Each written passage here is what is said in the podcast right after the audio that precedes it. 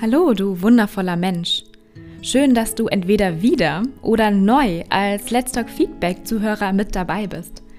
Ich bin Sonja Hollerbach, der Host dieses Podcasts und ich unterstütze dich als Frau Feedback dabei, klärende und wertschätzende Gespräche in deinem Beruf und deinem Alltag zu führen. Lass uns am besten direkt in diese Folge einsteigen. Viel Spaß dabei!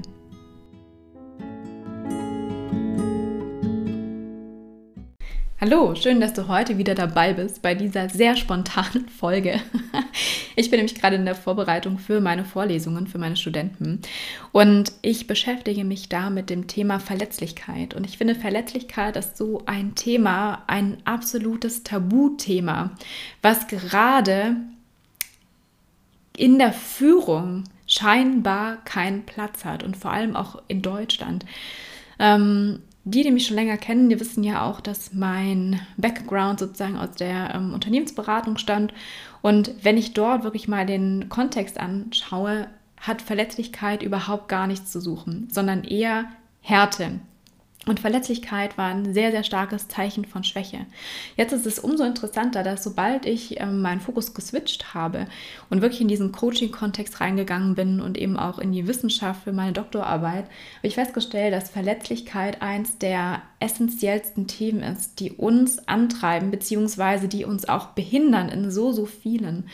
Und zum einen, gerade im Forschungskontext ist es so, dass Verletzlichkeit. Warum ist Verletzlichkeit dort so wichtig? Zum einen ist es so, dass genauso wie im wahren Leben, wenn wir von unserer eigenen Realität auf die Dinge schauen, auf die Welt schauen, stellen wir jedes Mal Hypothesen auf. Und jede einzelne Hypothese ist da, um entsprechend entweder bestätigt oder widerlegt zu werden. Das heißt, sobald wir eine Hypothese aufstellen, sind wir sozusagen verletzlich, indem dass diese Hypothese, die wir aufgestellt haben, sich als nicht wahr bewerten könnte.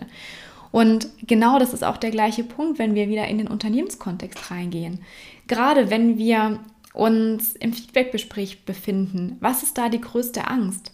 Die größte Angst von Führungskräften ist zum einen, dass sie den anderen verletzen könnten, dass sie verletzende Worte wählen, beziehungsweise dass das Feedback, was sie geben möchten, dass es zu hart rüberkommt. Das ist auch zum Beispiel einer der Gründe, warum es sehr, sehr gerne einfach verweichlicht wird und ähm, nicht einfach wertschätzend direkt übermittelt.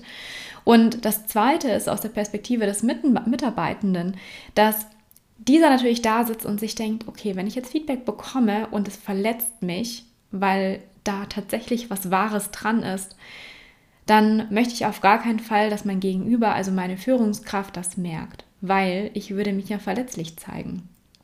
Und es ist so spannend, wenn wir uns dieses ganze Thema Verletzlichkeit mal betrachten, denn ich habe es in meiner letzten Morning Show gesagt, das, was dir im Weg steht, das wird Teil deines Weges sein, weil es gibt Dinge, die die gehören einfach zu einem gewissen Weg dazu.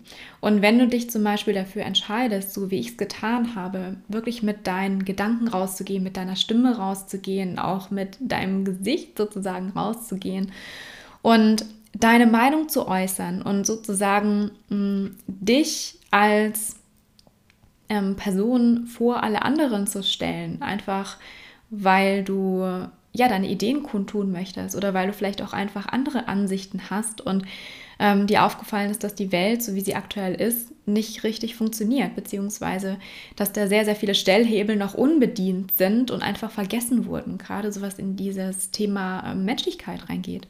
Und ich finde, Verletzlichkeit ist so ein Thema, was unfassbar stark zu jedem Menschen dazugehört, weil wir machen so, so viel, wirklich so viel, um unsere Verletzlichkeit zu vermeiden. Zum Beispiel, wenn wir, wenn wir uns mal schauen, mit was die meisten Führungskräfte die ganze Zeit beschäftigt sind. Sie sind die ganze Zeit damit beschäftigt, irgendwelches Verhalten, was, was ihnen nicht zugesagt hat, was kritisch war, dieses Verhalten zu bekämpfen, anstatt dass sie wirklich mal am Kern ansetzen und an solchen fundamentalen Themen arbeiten, wie zum Beispiel, du darfst dich zeigen, du darfst mit deinen Ideen rauskommen und auch wenn die Idee mal nicht so toll ist, beziehungsweise ist ja auch immer nur sehr subjektiv, wenn die Idee nicht deiner Erwartungshaltung entspricht, dass du dann nicht direkt aggressiv reagierst oder dass die Person bzw. ihre Leistung nicht entsprechend entwertet wird. Und gerade diese Verletzlichkeit ist es auch, was Mitarbeitende zu so vielen unangenehmen Verhaltensweisen führt.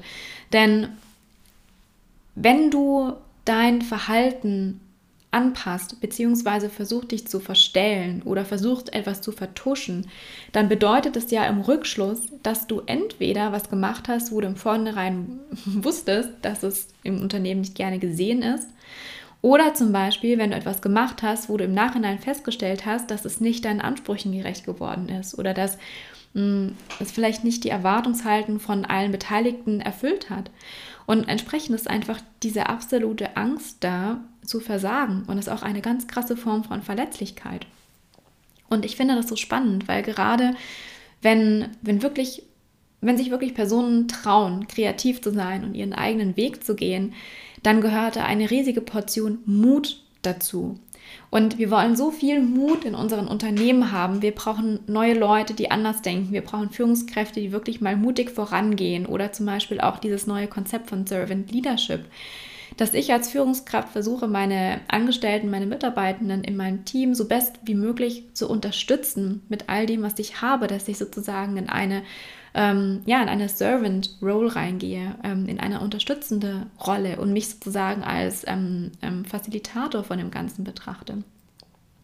Dazu gehört eine riesige Portion Mut. Und wie kommen wir zu dieser Mut? Und ich glaube, das ist eigentlich das wirklich genau das, was so, so oft vergessen wird.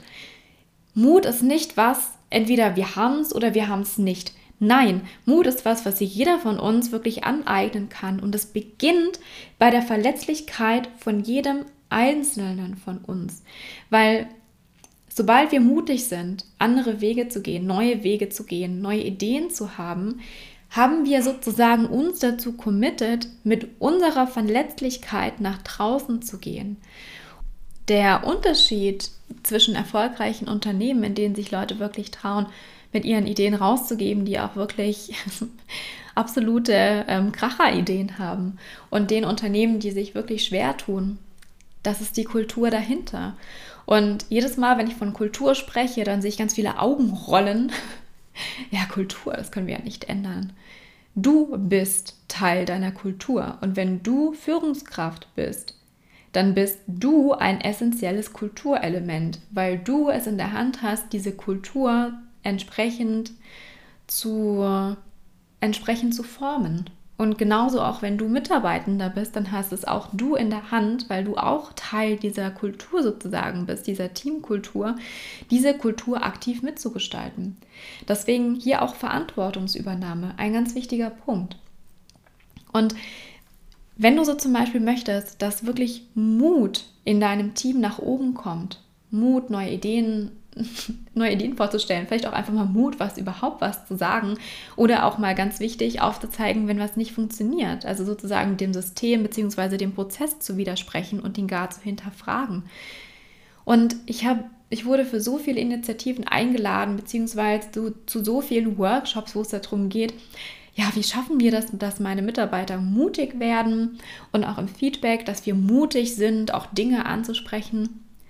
Mut ist nicht der Ansatzpunkt, sondern der Ansatzpunkt ist, dass du deinen Mitarbeitenden und auch dir selbst die Angst vor deiner eigenen Verletzlichkeit nimmst. Und ich sage es immer so schön, dass sobald du dich mit deiner inneren Verletzlichkeit und deiner eigenen Verletzlichkeit auseinandergesetzt hast und du weißt, an welchen Stellen sie sich bemerkbar macht, beziehungsweise an welchen Stellen sie vielleicht besonders labil ist, dann und genau dann hast du eines der wertvollsten Werkzeuge in der Hand, um selber auch zu wachsen.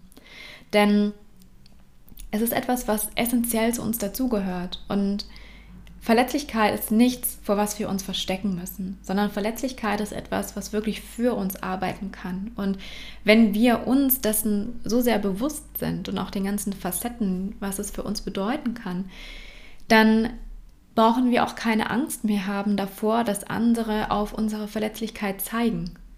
Weil sobald dir etwas bewusst ist und du dich zum Beispiel bewusst dafür entschieden hast und für deine Verletzlichkeit entscheidest du dich bewusst, Denn wenn du dich dagegen entscheidest, dann ist das sozusagen eine, eine Fluchtaktion, die dich in deinem Leben nirgendwo hinbringt. Das heißt, sobald du mit deiner Verletzlichkeit Frieden schließt und sie umarmst und sie als Teil von dir betrachtest, sobald ist der Weg frei für Mut. Und ich glaube, das ist einfach, einfach der aller, allerwichtigste Punkt. Und ja, zum Abschluss dieser kurzen Folge möchte ich dir wirklich mitgeben, dass es nichts bringt, eine, eine Symptombehandlung zu machen und zu versuchen, Leute zu etwas zu bringen, was sie vielleicht noch nicht sind, wo sie noch nicht sind, sondern dass sie wirklich mal anschaust, was ist eigentlich die Wurzel dahinter. Ja, und einfach dir mal zu überlegen, in wie vielen Punkten Verletzlichkeit auch dir selbst im Weg steht und was dich tatsächlich davon abhält, dich verletzlich zu zeigen.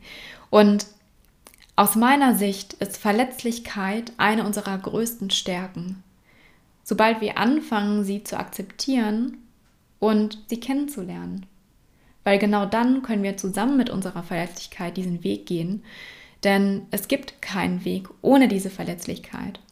Und ja, ich lade dich heute ein, dir wirklich darüber mal Gedanken zu machen und vielleicht auch mal zu beobachten, jetzt gerade so gegen Jahresende auch in deinen Feedback-Gesprächen, welche Gespräche vielleicht hm, motiviert sind von der Tendenz, Verletzlichkeit vermeiden zu wollen, beziehungsweise alles Mögliche dafür zu tun, um ein Schutzschild um die eigene Verletzlichkeit herumzubauen.